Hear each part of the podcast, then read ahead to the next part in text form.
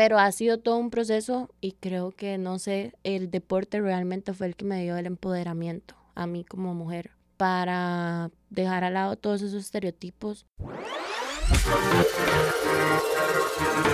Me vuela la cabeza cuenta historias de mujeres deportistas acostumbradas a romper patrones y demostrar su fortaleza más allá de un triunfo o una medalla. Busco relatos que nos vuelan la cabeza, que evidencian pasión, superan obstáculos y cierran brechas en el deporte costarricense. Soy Fiorella Macís, periodista y creyente de que el deporte empodera a niñas y mujeres. Por eso quiero contarte historias que cambian el mundo. Hola, hola, ¿cómo están? Bienvenidas y bienvenidos a un nuevo episodio de Me vuela la cabeza en esta segunda temporada. Hoy estamos con Daniela Cortés, como escucharon hace un momento su voz, su testimonio de lo que nos ha hablado acá en Me vuela la cabeza. Daniela Cortés, para quienes no la conocen, es atleta nacional, eh, récord nacional en lanzamiento de martillo. De eso vamos a hablar, obviamente, de ese camino que ha recorrido en realidad. Para eso está acá, para contarnos, para que ustedes la conozcan, para que sepan lo que ha hecho en un deporte que muchas veces también estuvo, no sé si está todavía Daniela, estuvo muy cerrado también o visto como, como masculino, ¿verdad?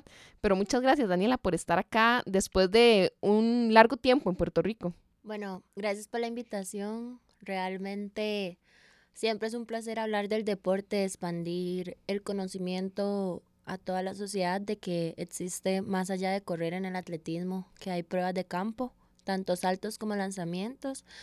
Ha sido una carrera bien larga, de verdad que siempre se ven los resultados positivos. Yo soy una de, de publicar siempre lo positivo, me reservo todas las luchas también para mí y mi familia, pero aquí vamos, seguimos y, y estamos en estas competencias. Ahorita que regresé al país, y vamos a buscar mejores resultados. ¿Cuándo empezaste a enfocarte en esta prueba? Yo tengo desde los 14 años. Desde ya tengo 12 años en atletismo.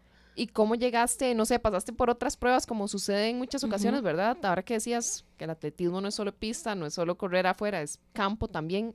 ¿Siempre empezaste en campo? Siempre se hace un previo que son las pruebas múltiples infantiles, eh, que todos los chiquitos de no sé, de los 9, 8 años en adelante de Athletics Kids, luego pasan a pruebas múltiples y ahí se va viendo el desarrollo de los atletas para ver si son lanzadores, corredores de velocidad, de medio a fondo, de lanzamientos. Yo no tuve eso, yo entré directamente en la categoría juvenil C en ese momento, de los 14 años. Y desde el momento uno fui lanzadora, me descubrieron como por un poco de fuerza, no sé dónde. Yo era un palito y empecé con bala y jabalina, era malísima, lloraba todas las competencias que daba de última y luego empecé con disco, gané mis primeros juegos nacionales y el martillo es un, instrumento bastante pesado para el cuerpo, entonces empieza a desarrollar toda la parte muscular y ósea del atleta y se empieza a competir alrededor de los 16 años. Entonces tuve todo el proceso de lanzamientos y ya luego empecé con, con martillo. Yo veía ese martillo lanzarlo un poquito más largo, entonces me empezó a gustar porque la bala me caía ahí nomás, del disco también. Y el martillo yo veía que empezaba a, a ser más fuerte, también venía de un periodo de haber sido porrista. Entonces la parte de la espalda la tenía bastante fortalecida y eso fue lo que me ayudó en el martillo y desde que yo lo vi, fue como un amor a primera vista. Educanos un poquito también, ¿verdad? Porque ahora mencionabas otras pruebas. ¿Qué características podrías mencionar de esta prueba? O sea, ¿qué crees que, que lo puede reconocer la gente? Y además de eso que decías, tener la espalda fortalecida, ¿qué otros aspectos físicos hay que tener en cuenta? Que el atletismo se divide en dos eventos, pista y campo, track and field en inglés. Eh, campo se divide en lanzamientos y en saltos lanzamientos se divide en cuatro, en disco, bala, jabalina y martillo. Martillo en las mujeres pesa 4 kilos, en los hombres pesa 7 kilos punto 25, ese es el peso mayor. en mujeres está el de 3 y 4 kilos en competencia, el hombre pasa por 5, 6 y 7.25, es mucho más pesado para un varón. Es un artefacto, tiene la agarradera, el, el cable y la bola, es mucha física, y en mucha técnica. Los cinco pilares es velocidad, explosividad, eh, técnica, fuerza y... Ay, no me acuerdo el quinto. Ahorita nos acordamos. sí, entonces eh, es un trabajo, es un deporte que se tiene que trabajar en conjunto con el gimnasio. No puede ser solo, sí. Eh, los lanzadores somos casi que unos competidores de alterofilia. El clean y el snatch y la sentadilla por delante, por detrás y la media son los principales ejercicios para un lanzador. Después de eso le agregamos rotaciones, que son ejercicios específicos del lanzamiento de martillo. Cada lanzamiento tiene sus rotaciones específicas. Por eso es que uno se especializa en un lanzamiento, porque tiene sus especificaciones. Las partes fuertes de un lanzador es la espalda baja, las piernas, eh, glúteos y pantorrillas no trabajamos mucho brazo, a diferencia que un lanzador de jabalina, de bala, que tiene que trabajar press de banco, con mancuernas y demás. Y son, son, somos atletas bastante rápidos. Se supone que tenemos una explosividad bastante en, en las velocidades cortas, por abajo de los 60 metros. Eh, ¿Qué más?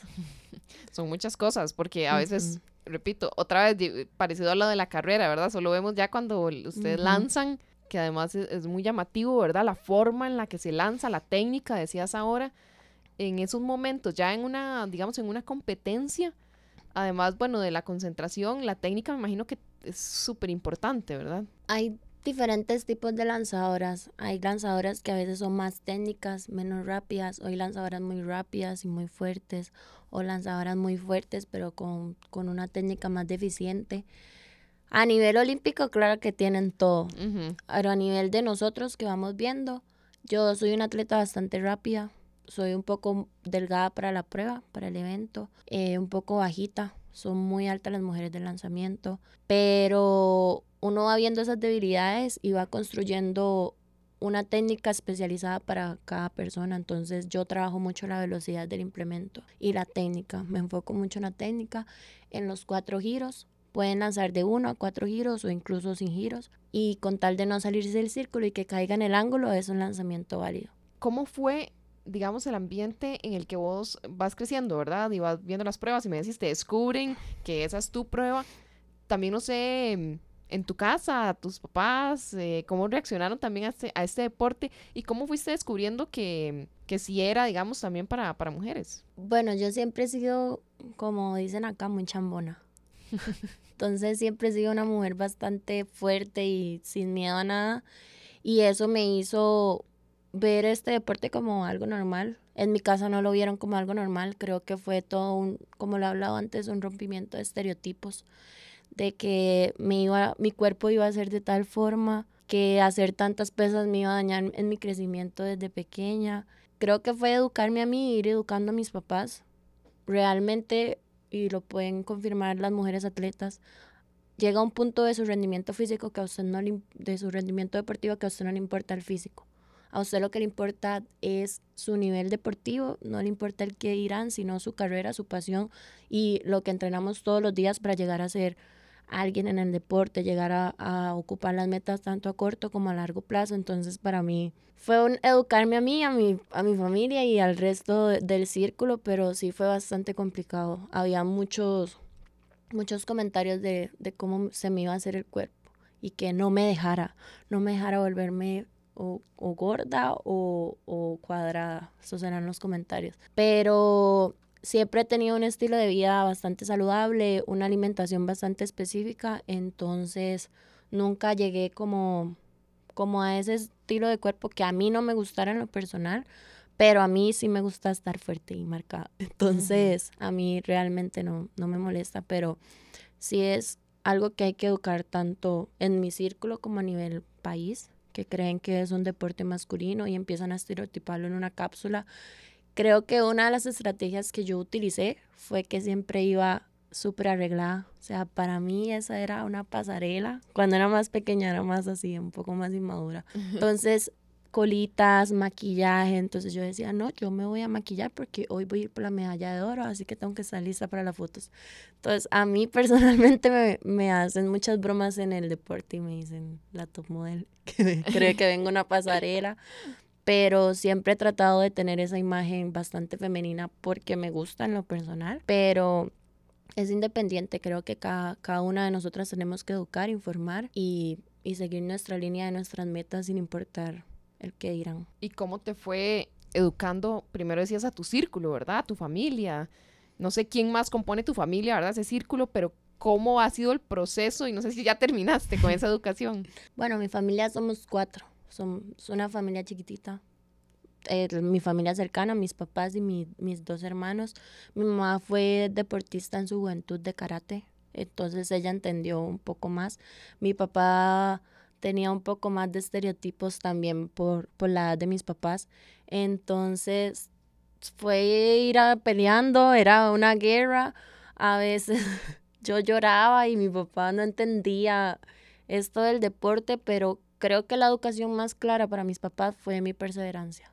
Trabajar yo en silencio, yo levantarme para ir a entrenar, yo pagarme mis viajes afuera del país, eh, el estar en una selección nacional. Eh, también hay muchos papás que se meten mucho en la carrera deportiva de los hijos. Mis papás siempre estuvieron como al margen y creo que eso fue algo que me gustó, que me dejaran desarrollarme libremente en el deporte. Y no, ya, ya la, la carrera está hecha. A veces peleo con mi mamá por, por la dieta más que todo porque mi mamá la como que me, pues es mi nutricionista personal en la casa, mi mamá habla con la nutricionista de Coder, peleamos un poco por las calorías, pero ahora mi mamá, después de que estuvo en peligro en el hospital por, por el páncreas, creo que fue, es nadadora, es campeona nacional, ah, entonces compartimos el mismo sentimiento, mi mamá entrena a las 5 de la mañana a veces yo la admiro a ella, a veces ella me admira a mí. Entonces hay un poco de complicidad en el deporte y mi papá simplemente nos apoya. Ahora que yo regresé al país, bueno, fueron a la competencia, han habido días donde reímos, donde me felicitan, donde nos abrazamos. Hubo un día donde les tocó verme llorar porque claramente lo que amo, no me gusta perder pero no siempre se está arriba, se trata. Y ellos han estado ahí, pero han sido parte del proceso, pero lo principal es que me dejan llevar mi proceso. O sea, yo digo, bueno, pa, eh, me voy del país. y mis papás, de ahí no les queda de otra. Creo que como viajo desde pequeña, desde los 15 años, fue algo que, que ya lo han ido viendo con, con normalidad y eso es muy importante en este punto. Creo que es importante ahorita vamos a hablar de esa parte, ¿verdad? De cómo has viajado desde muy joven, pero también antes, antes de eso mencionaste mm, temas que hemos tocado acá, me vuela la cabeza, obviamente es un podcast dirigido al deporte de mujeres costarricenses, ¿verdad? Y recuerdo que mm, María José Polanco, quien es eh, atleta de balomano, hablamos mucho de esa parte, ¿verdad? Del cuerpo y de cómo muchas veces desde afuera nos dicen cómo tiene que verse una mujer deportista, ¿verdad? o decías, no, no te importó, o al menos pudiste ir haciendo tu carrera sin que eso te afectara, pero ¿dónde crees que, que tomaste esa fuerza? Porque a veces es también valentía y como que taparse los oídos, dice uno, y, y los ojos para que no afecte. ¿Qué crees que te ha ayudado a que no te afecte? Creo que fue un proceso. Si hablamos de cuerpos, yo en el inicio del deporte, si no iba maquillada, no podía ir a entrenar. Y luego yo dije, pero ¿qué ando yo haciendo maquillada si yo paso sudando?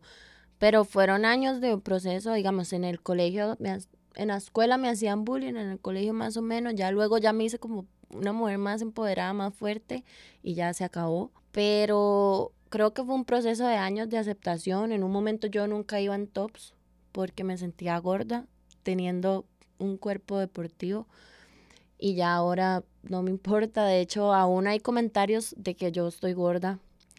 A mí no me importa, yo yo me veo más bien como un estereotipo diferente a una lanzadora de martillo, entonces yo digo, pero ¿qué está hablando? Si yo más bien estoy delgada para mi deporte. O sea, podría estar en otro... O sea, sí lo intenté en Puerto Rico, intenté subir de peso para mejorar. No, perdí, me puse más lenta. Entonces ya ahí yo entendí que yo necesito no, estar en un peso ideal para que mi evento pueda aguantarme tanto la fuerza del martillo como tener una velocidad tampoco demasiado flaca, porque sí lo he estado, pero tampoco en un peso alto. Pero ha sido todo un proceso y creo que, no sé, el deporte realmente fue el que me dio el empoderamiento a mí como mujer para dejar al lado todos esos estereotipos. Y creo que más bien no estoy a nivel físico fuerte como quisiera.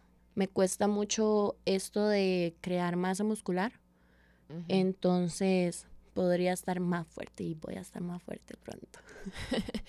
Qué interesante porque también mencionas cómo desde tu deporte, ¿verdad? Que muy específico, desde tu prueba también había como estereotipos de cómo te debías de ver. Entonces es luchar, por decirlo de alguna forma, entre comillas, con lo que dice la sociedad en general, más ese, me imagino, grupo, ese mundo, por decirlo de alguna forma, de tu deporte, de tu prueba.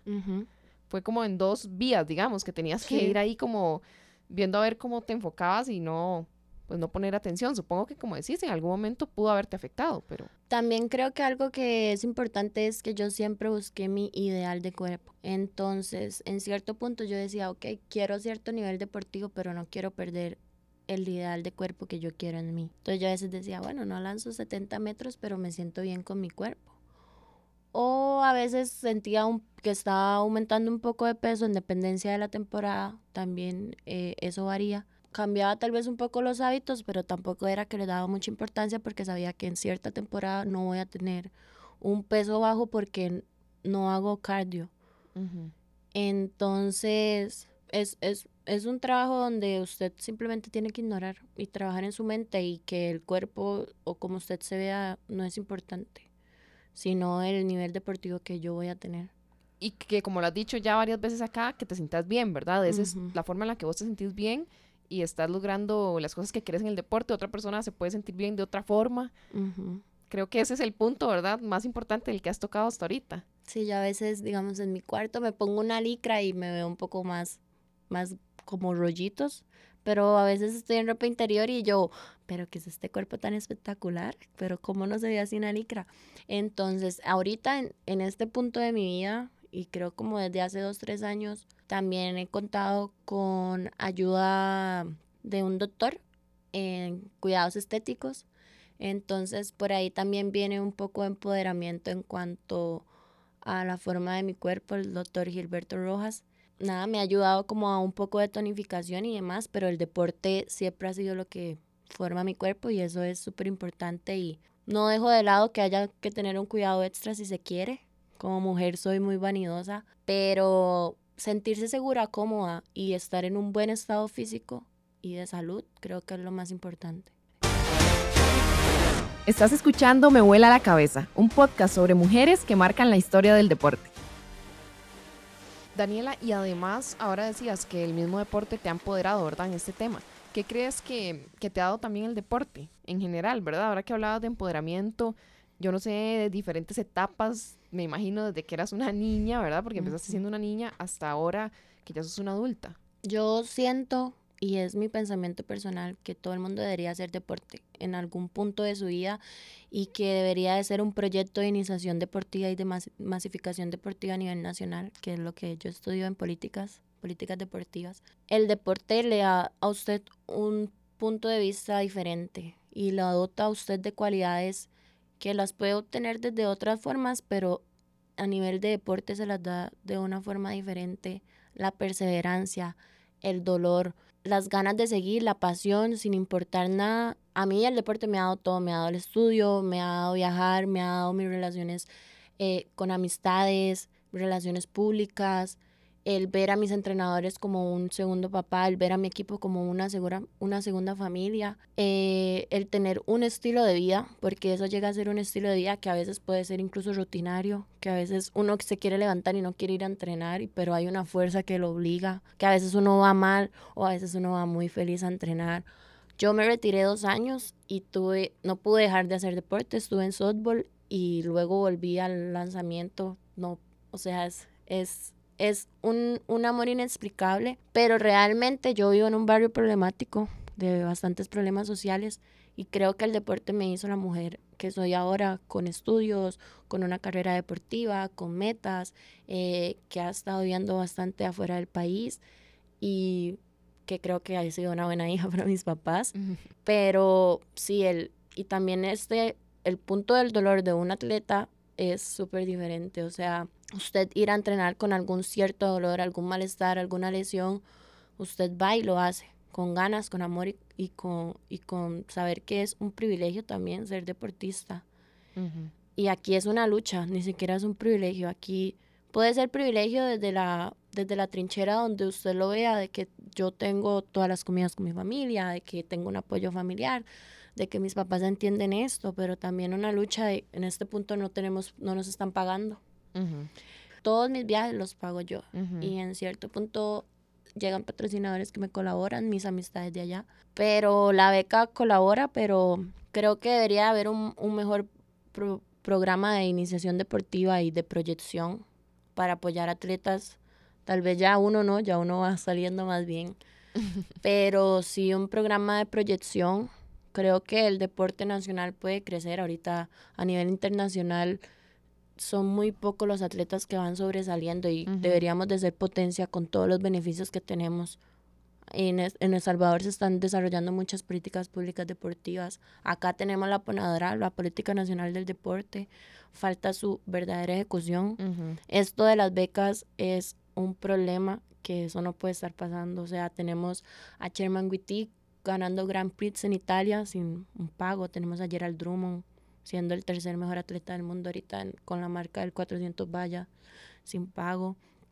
Entonces es algo que no se habla por el miedo eh, en las federaciones y en el Comité Olímpico, pero es algo que tiene que estar en, en el país. Y también crear una cultura nacional de apoyo al deporte, entender que es un deportista, de que no todo es fútbol, quitar esa, esa visión única, monopolística del fútbol, trasladarlo a otros deportes. Tuvimos un centroamericano aquí, la afluencia no fue mucha. En cambio, vemos un partido de fútbol de cualquier división, de cualquier equipo de primera división y va a estar lleno.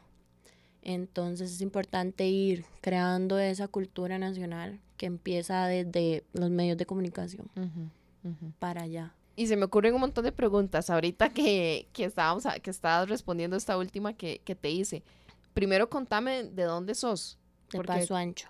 Comentabas que, que vivías en un lugar en riesgo social. ¿Cómo fue tu...? soy de la Carbonera, nací en la Carbonera de Paso Ancho que es como el parte más caliente de barrios del sur.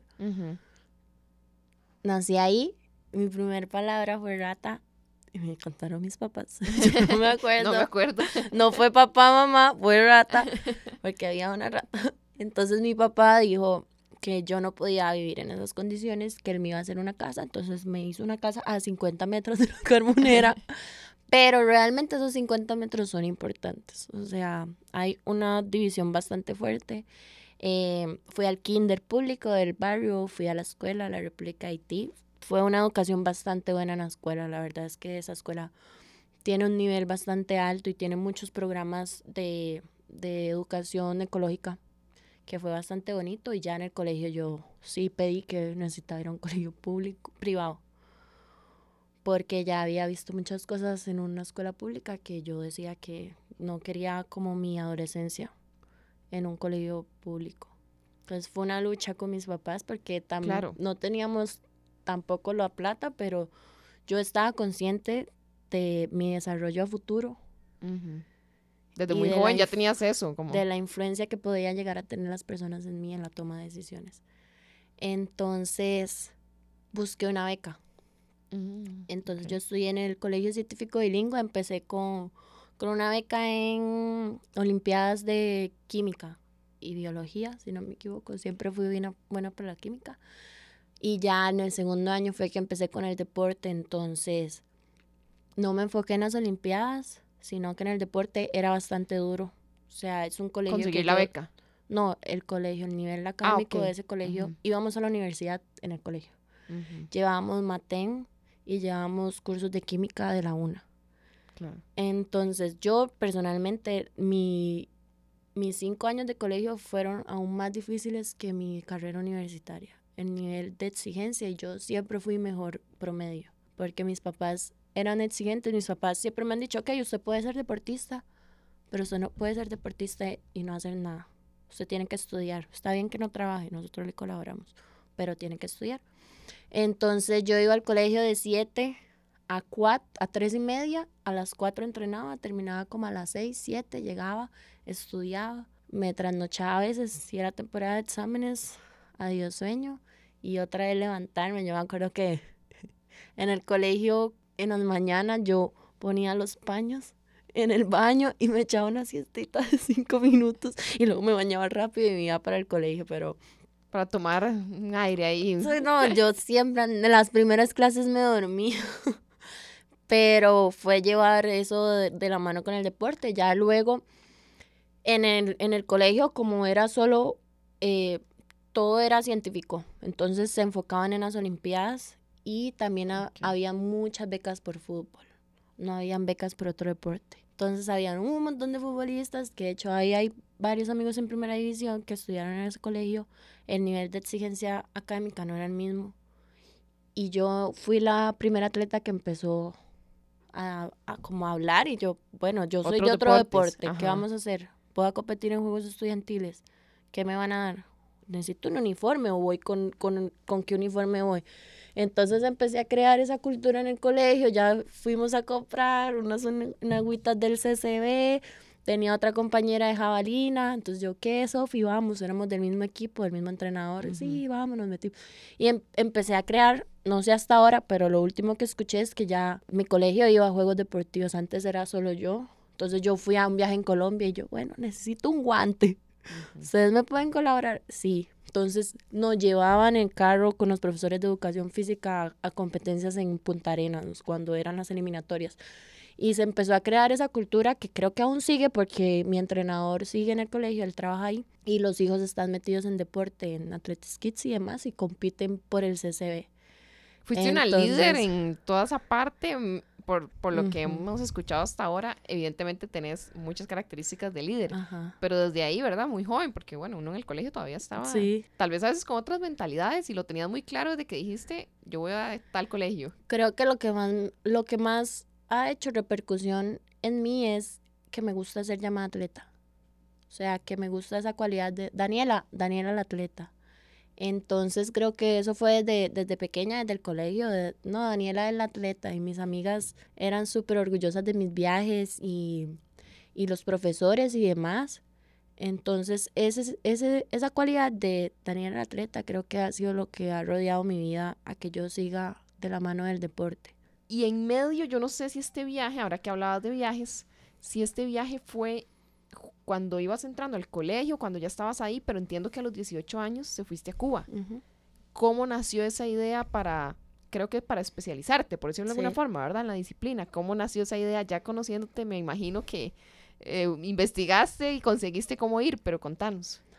Bueno, mi personalidad es súper extrovertida, entonces viaje que iba, viaje que yo iba por todas las delegaciones haciendo amistades y tenía muchos problemas con los entrenadores porque yo no pasaba mucho con la selección de Costa Rica, yo iba, yo decía, no, esto es relaciones públicas. Entonces yo me hacía amiga de todos los atletas, entonces en, Colombia me hacía amigos, en México hice muchas amistades, que un tema importante es que yo fui a, a Puerto Rico seis, siete años después de haber conocido a mis amigos en Colombia y yo tenía a mis amigos de esos viajes que me ayudaban con lo que yo necesitaba, que iban por mí, que me llevaban refrescos a las competencias. Entonces, siento que ese impacto ha sido una cualidad fundamental para estos viajes. Yo dije que no quería ni baile de grabación ni, ni 15 años porque yo sabía las condiciones económicas de mis papás y sabía que estaba en un colegio privado donde el estatus económico de mis compañeros era diferente. Entonces, yo veía los 15 años de mis compañeras y yo, mis papás no me van a alquilar un salón de estos, me lo van a hacer en el salón del barrio, este vestido no, no. Yo me voy a evitar esto, no les voy a dar este estrés a mis papás, a mí esto no me llama la atención tranquila, yo disfruto los de mis amigas al 100, yo no quiero. En el de graduación fui la única que no fue, porque tampoco quería hacer a mis papás todo ese estrés de buscar el, el traje, mi vestido, había que pagar las entradas, era... Entonces yo dije, no, no, yo me voy a evitar esto, yo quiero un viaje, yo quiero bajar afuera del país. Entonces yo le dije, ok, yo no voy a hacer 15 años, yo no, yo no voy a hacer baile de graduación, pero ustedes me van a pagar un viaje. Y yo no sabía dónde. Me habían invitado a Puerto Rico, pero había problemas con la visa porque no hubo como un apoyo, porque yo era una nena de 17 años, mis papás que van a saber de visa, de todo ese trámite. Entonces llegó una selección de Cuba y me hice amistad, obviamente. Entonces me invitaron y yo, ¿cómo que no? Claro que sí. Entonces yo tengo eso de cuando me dicen, Daniela está invitada, y yo, yo voy a ir. Y ya cuando mis amigas me conocen, no le invite, que ella va a ir. Entonces me invitaron y no yo es la fui. típica aquí en Sí, Costa aquí Rica, de yo llego, yo llego. No, yo llego, yo voy. Eso fue como un proceso de maduración como mujer y como aventurarme a este mundo de no tener miedo. O sea, eso siempre lo he hablado. Yo viajo sola. A mí no me gusta viajar con nadie. A mí me gusta viajar sola. Sé mi economía, sé lo que puedo conseguir, sé lo que puedo hacer, pero viajar sola. Entonces, viajar sola a Cuba, yo iba en el avión, no sabía para dónde iba. En Cuba no hay internet. Yo solo conocía a mi entrenador. Era enero, tenía, yo creo que iba cumpliendo mis 18 años. Yo iba en el avión y yo dije, bueno, pero ¿para dónde voy yo? Pero yo, ¿dónde? ¿Qué estoy haciendo? Y yo iba en el avión, ay, Dios mío. Me dan la primera comida súper diferente porque me fui en cubana de aviación. Y yo, ay, ¿qué es este pan con, con pollo? Y estas galletas están como, no son como pozuelo. Y fue toda una adaptación, creo que eso es una cualidad bastante importante también, adaptarse. Vivía, viví como una cubana más. También tal vez con un privilegio de tener la comida ahí y demás, sí fue un gasto bastante grande, pero fui una cubana más. Fui una atleta sola, mis 18 años, que se fue a vivir a un país tres meses sin internet, sin la llamada de mis papás, teniendo internet cuando caminaba como un kilómetro. Y esa experiencia ha marcado mi vida. Amo Cuba con todo mi corazón. El año siguiente volví a ir dos meses. Y después de ahí fue un impulso para seguir viajando sola. He tenido pocas experiencias, en verdad, solo he tenido dos malas experiencias viajando afuera del país, pero creo que el miedo no me lo van a quitar. Eh, yo hago como si fuera cualquier persona, no como si fuera una mujer débil. Viajo, salgo, ando. En Puerto Rico fue igual. Llegué y solo conocí a mi entrenador y ahora tengo una segunda vida ya. Entonces, creo que ese empoderamiento de viajar sola y estar sola en muchos países ha sido fundamental y me ha, me ha hecho saber que yo puedo hacer lo que yo quiera. Sí, y ahí estamos hablando más que deporte, ¿verdad? Sí, porque es, es complicado, ¿me entiendes? Viajar sola y a veces da miedo, pero yo, o sea, yo simplemente, ay, no, eso no importa. Pero ah, he tenido cosas eh, feas, Sí, como decís, el miedo está. sí. Tu personalidad y tu fuerza y lo que querés lograr te ha hecho como ponerlo ahí, ¿verdad? Ahí atrás, como en un segundo plano, digamos. Que mi mamá a veces me dice, usted se cree Superman, superheroína, pero usted no es así. Y yo, pues más si me matan o me muero o me pasa algo, lo que más pienso es en mis papás, en mi mamá, en que, pero no me voy a limitar a vivir mi vida eh, metida en una burbuja por el miedo a... A algo. Ujú. Pero el miedo está full. Digamos, no me gusta viajar a México, me da miedo. Pero ando en países ahí haciendo unos revoluciones, unas cosas ahí, conociendo lugares nuevos en otros países. Pero también es eso de que yo haber nacido de un barrio y que yo en mi barrio, dirían dicho, barrio no mata barrio. Entonces yo en mi barrio ando tranquila, yo veo todas las problemáticas sociales que hay, nunca me ha pasado nada y hay un cierto, no le hablo a nadie, pero hay un cierto conocimiento y un cierto respeto que eso me ha hecho, me ha hecho creerme intocable, no intocable, pero que puedo. O sea, y eso va de la mano con el deporte, que es un deporte fuerte, que me, hace- me ha hecho una mujer fuerte, que me ha empoderado, que esto de viajar. Y creo que todas esas cualidades han hecho de que yo, de que yo no me dé por menos por ser mujer, que no me sienta el sexo débil, sino que simplemente soy un ser humano más que tiene derecho a y que voy a luchar por mis derechos de sentirme segura, libre. Hablabas de esa última experiencia en Puerto Rico, donde estuvi ¿cuánto tiempo estuviste en Puerto Rico? Bastante. La primera vez hace, tengo tres años seguidos. La primera vez fui un mes, me quedé tres. La segunda fui tres, me quedé cinco. Y esta me quedé como cuatro meses. Cuatro meses. Y siempre ha sido con ese objetivo De, buscar personas que te ayuden a mejorar, ¿verdad? Sí, que- ya tengo, es como dos vidas. Entonces allá ya tengo mi entrenador, tengo mi equipo, tengo un primo, es la única familia que tengo allá. Eh, está Roberto Sawyers, que es el lanzador olímpico de nuestro país, que él fue el conecte principal. Pero sí, siempre ha sido con el deporte. Conocí a mi hermana, mi mejor amiga, Nesmarí, y su familia, que son las que me han abierto las puertas.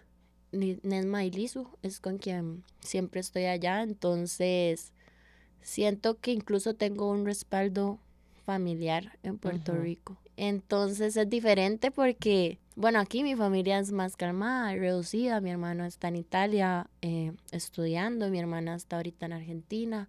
Mis papás les gusta mucho estar en el campo, somos más tranquilos, no hay fiestas familiares, no se toma. En Puerto Rico es otra cosa, en Puerto Rico yo tengo abuelas, tíos, titís, tengo, tengo sobrinos, tengo primos, tengo de todo. Entonces yo allá vivía en Caguas, como en la ciudad, pero mi familia, porque yo a mí me adoptaron, yo tengo mamá y papá y hermana, viven en Barranquitas. Barranquitas es como decir el centro del país, que es como decir acá, irse por el cerro del aguacate y llegar a un pueblo como Atenas. Entonces yo tenía que ir obligatoriamente a las fiestas familiares. Entonces si Daniela no iba era un problema. Entonces yo iba a todas las fiestas familiares y eso era karaoke. Eh, digamos, eh, el año pasado yo llegué después de Navidad, entonces allá se celebra el 6 de enero los Reyes Magos, me tenían regalos. Entonces todo eso es, es que lo hacen sentir a uno. Yo tenía mi camisa con el apellido García. Eh, este año también yo fui en Navidad, pasé Navidad allá, pasé Año Nuevo, pasé Reyes regalos, yo llevaba los regalos para toda mi familia, me daban regalos de vuelta. Entonces creo que ese amor de esa familia se me hace bastante complicado cuando regreso a Costa Rica. Claro, es como una otra despedida, ¿verdad? Sí, pero nada, aquí me toca disfrutar bastante, que tengo mis papás con vida, gracias a Dios. y ahorita solo estoy yo acá. Mis hermanos están afuera. ¿Sos la mayor o no? La menor. La menor. Ajá. Y soy hija, soy hija única de mi papá. Mis hermanos son de otro papá, pero nos criamos siempre juntos. Entonces sí, soy como la bebé de la casa. Mis papás no son abuelos, tienen dos hijos. Entonces paso muy unida con mis papás. Paso siempre en la casa, trato de estar tranquila, hacer todas las, las comidas en la casa, que eso es un tema. Ah, ya en Puerto Rico me afecta mucho el tema de la comida. Acá es muy diferente. Allá es, no es tan, tan fresco, de tanto cultivo como acá. Pero nada, en este punto de mi vida trato de valorar las dos experiencias. Y sé que vienen más por ahí. Qué montón de temas importantes hemos tocado, Daniela. La verdad es que son muchísimos y tantos que hemos hablado poco, digamos, ya poniéndome a pensar de un poco al inicio de tu carrera y nos explicabas bastante bien, ¿verdad? El deporte en sí, tu prueba pero nada más quiero mencionar también lo que dije al inicio, ya muy por encima lo dije, pero Daniela es récord nacional de lanzamiento de martillo con 51 metros y 36 centímetros, pero también sos, bueno, actual campeona nacional, ¿verdad? No con esa marca, ¿verdad? Esa marca fue en el 2021. El año pasado. 2022. En el 2022, pero sos actualmente campeona nacional y recientemente, como decías, fue el centroamericano segundo lugar, por detrás de una también costarricense. Mi compañera. Lindsay Reyes. Ahí estuvo la, lucha por el primer lugar. Bueno, que dicha que estuvo entre, entre costarricenses. A nivel centroamericano, ¿estamos muy bien en este evento o no? No, fue que no vinieron las fuertes. No vino El Salvador y no vino Guatemala. Pero yo soy muy crítica de mi deporte y el, del nivel atlético del país. Creo que a nivel de lanzamientos, a nivel femenino, hay que elevar ese nivel.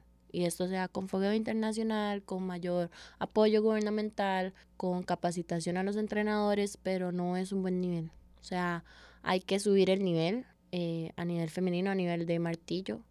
Y eso se va dando con esta cultura. Ahora, en un punto solo era yo la atleta que tocaba los 50 metros. Y eso era algo que nunca se pensó que un atleta fuera a los 50 metros, se logró. Ahora estoy yo y mi compañera, entrenamos juntos, somos súper amigas, me alegro mucho por ella, siempre voy a estar apoyándola, pero sí hay que subir el nivel, entonces siento que ya se están viendo cambios, están, ya dos atletas tocan 50 metros de mi entrenador, eh, se está trabajando bien acá en el país, pero hay que subir el nivel, hay que buscar proyección de las nenas que vienen desde abajo y empezar a trabajar por el deporte. Y el deporte a nivel femenino es bastante importante en los lanzamientos que se empiece a apoyar y a ver como algo, a profesionalizarlo, en la palabra. Y has hablado mucho también de esos cambios que te entiendo, por lo que oigo, los tenés también muy claros en tu deporte, en general en el deporte. Mm, eso viene de que, bueno, has estudiado también, ¿verdad? Además de que sos atleta, bueno, sos politóloga, gestora deportiva y estás Estoy terminando administración pública. Estudiar también ha sido parte de tu vida, entonces. Sí. Casi tres profesiones que me imagino has, o sea, que eres como, cada una tiene eh, para combinar, ¿verdad? Y al final enfocarlo en deporte. Sí, todo va en torno a políticas deportivas. Todos mis trabajos de ciencias políticas que tenía un poco más de libertad tal vez en administración pública, no he tenido eso, eran enfocados en deporte. De hecho, mi, mi licenciatura también es enfocada en tema del deporte. Todas mis pasantías eran en el MIDEPOR y en el ICODER. En este punto hay un cierto un cierto desagrado con el manejo de, del deporte. Creo que se debe mejorar muchos aspectos a nivel gubernamental y burocrático en el país, pero nada, siento que se puede crecer, que se pueden crear, que se puede hacer, que hay mucho para dar del, del deporte de su institución. En algún punto quería ser ministra de deporte o presidenta del ICODER. Creo que mi visión ha cambiado un poco, pero... Pero vas a estar seguramente trabajando por el deporte de, tu país. Sí, espero crear una trinchera por ahí y trabajar desde mí para crear para deportistas o crear o ser ese eje de cambio a nivel nacional. Estoy segura que por lo que he escuchado no habíamos tenido la posibilidad, la verdad, de hablar antes de esa entrevista. También es que con Daniela, la verdad, le escribí hace mucho tiempo y bueno, estaba en Puerto Rico, como mencionamos, llegó al país eh, a finales de, a finales de, sí, de abril más o menos. Y bueno, ya por dicha pudo venir Daniela, la pueden escuchar en este episodio de Me vuela la cabeza porque sinceramente ha sido, bueno, el tiempo se me ha ido volando. ha sido una conversación súper amena. Muchas gracias Daniela por sacar tu tiempo que Sé que igual que cuando venís tenés muchas cosas que hacer, pero y también muchas competencias, muchos entrenamientos, pero gracias por tocar tantos temas, la verdad, y darnos un episodio con, con mucho para escuchar y después pensar. Sí, aquí estamos a la orden. Nada, todas las personas que nacen deporte empiecen, nunca es tarde. Mi mamá empezó adulta y ahora es competidora nacional, viaja por todo el país nadando. A los que tienen hijos, el deporte les va a dar muchas cualidades a sus hijos. Es importante que lo hagan desde pequeños y que hagan el deporte que les gusta. Y a las mujeres deportistas, empodérense y luchen siempre. La pasión es lo que nos mueve. Y nada, sigamos adelante con el deporte, crezcamos, eduquémonos y quitemos el monopolio deportivo. Y así vamos a tener esas competencias de todos los deportes llenas y eso a nosotros como deportistas, el apoyo que nos dan las personas. A mí el apoyo en redes me motiva un montón, tal vez no presencial, pero el apoyo de cada persona que pone un mensaje de que me vaya bien, de que éxitos, lo valoro, lo aprecio, lo tengo en mi corazón y siempre lo voy a agradecer. Bueno, también entonces pueden seguirla en Instagram. Ahí en, también en el Instagram de Mover la Cabeza estarán los videos de, Daniela comentándonos un poquito de todo lo que hablamos en este episodio. Daniela, de nuevo, muchas gracias y muchos éxitos en todo lo que venga. Gracias, nos vemos por ahí. Gracias también a todos ustedes y la próxima semana tendremos un nuevo episodio. Chao.